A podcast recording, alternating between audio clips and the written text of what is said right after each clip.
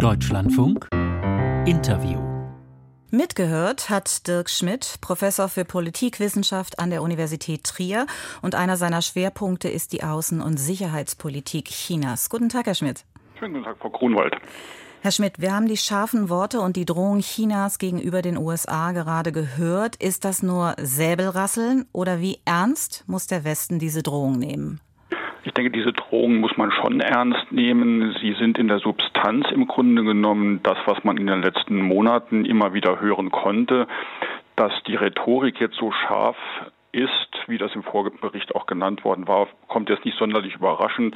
Es ist eben der erste größere Presseauftritt des neuen Außenministers und da muss er im Grunde genommen auch, wie man in China sagt, als Verteidiger der Kerninteressen Chinas gerieren, als Verteidiger der Würde des chinesischen Volkes. Also diese Art von Rhetorik kommt jetzt weniger überraschend für mich eigentlich. Also der neue Außenminister muss sich erst einmal profilieren, sagen Sie, das ist weniger überraschend. Aber wie sollte der Westen auf diese Drohung reagieren und konkret die USA, die ja von China vor allem als Übeltäter dargestellt werden? Nun, es ist natürlich in erster Linie angebracht, auch mit gleicher oder ähnlicher Rhetorik auch zu antworten. Es sind alle diese Stichworte ja auch bereits gefallen. Man muss sich natürlich auch vom Westen immer wieder dann dieser Erzählung Chinas dagegen stellen, dass die NATO der Ursache der Auslöser des Krieges in der Ukraine sei und muss auch immer wieder auf die Verantwortung Chinas entsprechend hinweisen und dann muss natürlich auch die eigene Rhetorik im Grunde genommen mit Maßnahmen unterfüttert werden. Das heißt, man muss auch etwas in der Hinterhand haben, wo man gegebenenfalls dann auch Druck auf China ausüben kann. Und womit könnte die USA Druck auf China ausüben?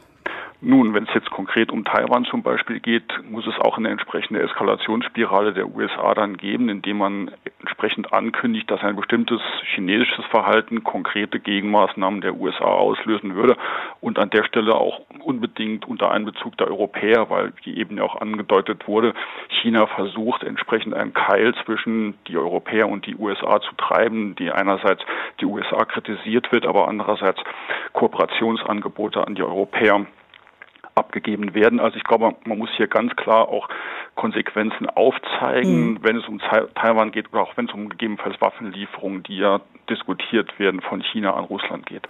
Und wie schätzen Sie das ein? Wird die USA diese klare Kante noch einmal zeigen? In den USA, glaube ich, wird es keinerlei Veränderungen geben im Hinblick auf die China-Politik. Das ist natürlich auch sehr stark innenpolitisch aufgeladen. Das ist im Grunde genommen in den USA eines der wenigen Themen, wo sich die Republikaner und Demokraten einig sind. Und ähm, als neutraler Beobachter würde ich sagen, in einigen Punkten geht mir das auch zu weit, weil Dinge, die eigentlich schon abgehakt waren, wie die Diskussion um den Ursprung der Corona-Pandemie, dann durch neuere Untersuchungen immer wieder neu formuliert werden und aufgebracht werden. Das ist nicht hilfreich. Aber in den USA, glaube ich, kann man nicht erwarten, dass innerhalb der nächsten Monate auch bis zum Präsidentschaftswahlkampf da irgendeine Annäherung, eine versöhnliche Haltung ähm, existieren wird oder sich ergeben wird.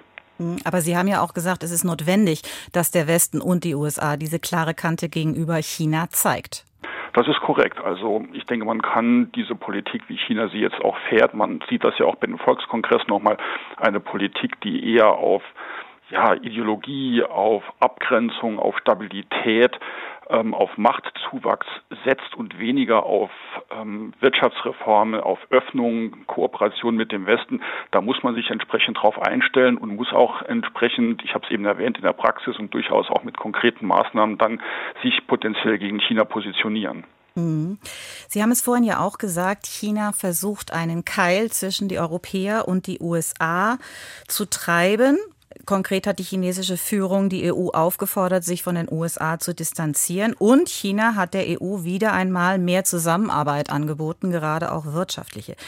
Wenn China jetzt so um EU-Partner wirbt, ist das nicht ein klares Zeichen dafür, dass China sich doch wirtschaftlich in die Ecke gedrängt fühlt und deswegen jetzt auch die Annäherung an die EU nochmal sucht? Es ist natürlich so, dass in diesem Verhalten Chinas auch ein ökonomischer Druck zu erkennen ist. Also es ist ja so, dass die wirtschaftliche, Situation im letzten Jahr natürlich auch sehr schlecht war in China.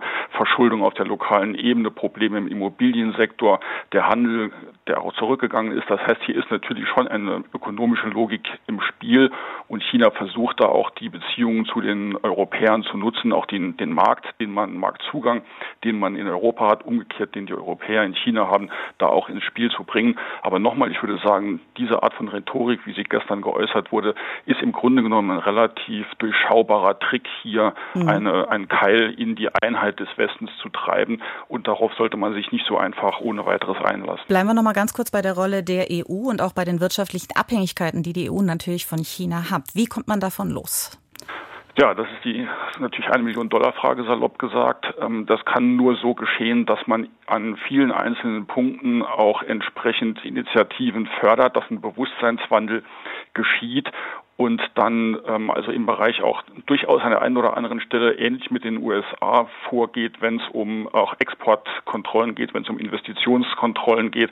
Also ansonsten auch die Unternehmen darauf ähm, hinweisen und immer wieder im Gespräch darauf hinweisen, dass hier ein großes Risiko auch in der Abhängigkeit von einzelnen Unternehmen auch existiert vom chinesischen Markt mhm. und dass am Ende nicht die Politik oder der Steuerzahler dann als Rückversicherung auftritt, wenn die Sache schiefgehen sollte. Schauen wir noch mal auf einen anderen Themenkomplex. Schauen wir noch einmal auf den Ukraine-Krieg. China und Russland sind ja sowas wie strategische Partner. Der Handel zwischen beiden Ländern hat zuletzt auch zugenommen und China drängt auch immer wieder, auch jetzt wurde es noch mal explizit gesagt, drängt auf Friedensverhandlungen. Die Frage ist, kann China irgendwie helfen bei der Lösung des Ukraine-Konflikts? Ich sehe diese Möglichkeit im Grunde genommen überhaupt nicht. Dieses Papier, das China vorgelegt hat, ist im Grunde genommen eine Wiederholung von einzelnen Punkten, die in der Vergangenheit immer wieder formuliert worden waren und wenig substanziell im Hinblick auf konkrete Lösungsvorschläge. Immer wenn es dann heißt, es muss eine Sicherheitslösung gefunden werden, die dann auch russischen Interessen Rechnung trägt, wie soll das konkret aussehen? Am Ende sind es die Maßnahmen, Sie haben das gesagt, die Ausweitung des wirtschaftlichen, des Handels, ähm, die zu sehen sind, auch wie China sich positioniert für Kriegsursachen, für den weiteren Verlauf des Krieges. Hier ist China sehr, sehr eng an der Seite Russlands. Man wird jetzt abwarten müssen, äh, wird Xi Jinping auch nach Russland reisen? Das steht ja im Raum, dass diese, dieser Staatsbesuch ähm, stattfindet.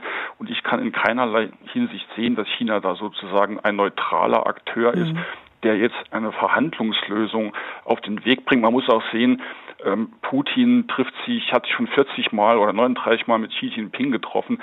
Seit dem Ausbruch des Krieges, China hat keinen, Xi Jinping keinen einzelnen ähm, offiziellen Kontakt auch mit Zelensky gehabt. Auch das spricht Bände. Sie haben es gerade gesagt, China und Russland sind sowas wie Partner, sie sind sogar näher zusammengerückt. Was würden Sie sagen, ist die schlimmste Folge daraus? Nun, die schlimmste Folge daraus ist die, die große Unsicherheit, würde ich sagen, was das für den weiteren Verlauf auch der, der, der Gesamtbeziehungen bedeutet. Also es kann jetzt, im Grunde genommen, momentan sieht es so aus, dass der Kriegsverlauf für China relativ positiv sich darstellt. Die USA, der Westen ist gebunden, Russland ähm, wird geschwächt, das kann dazu führen, dass Russland eine Art Juniorpartner, wenn nicht sogar ein Vasall Chinas wird.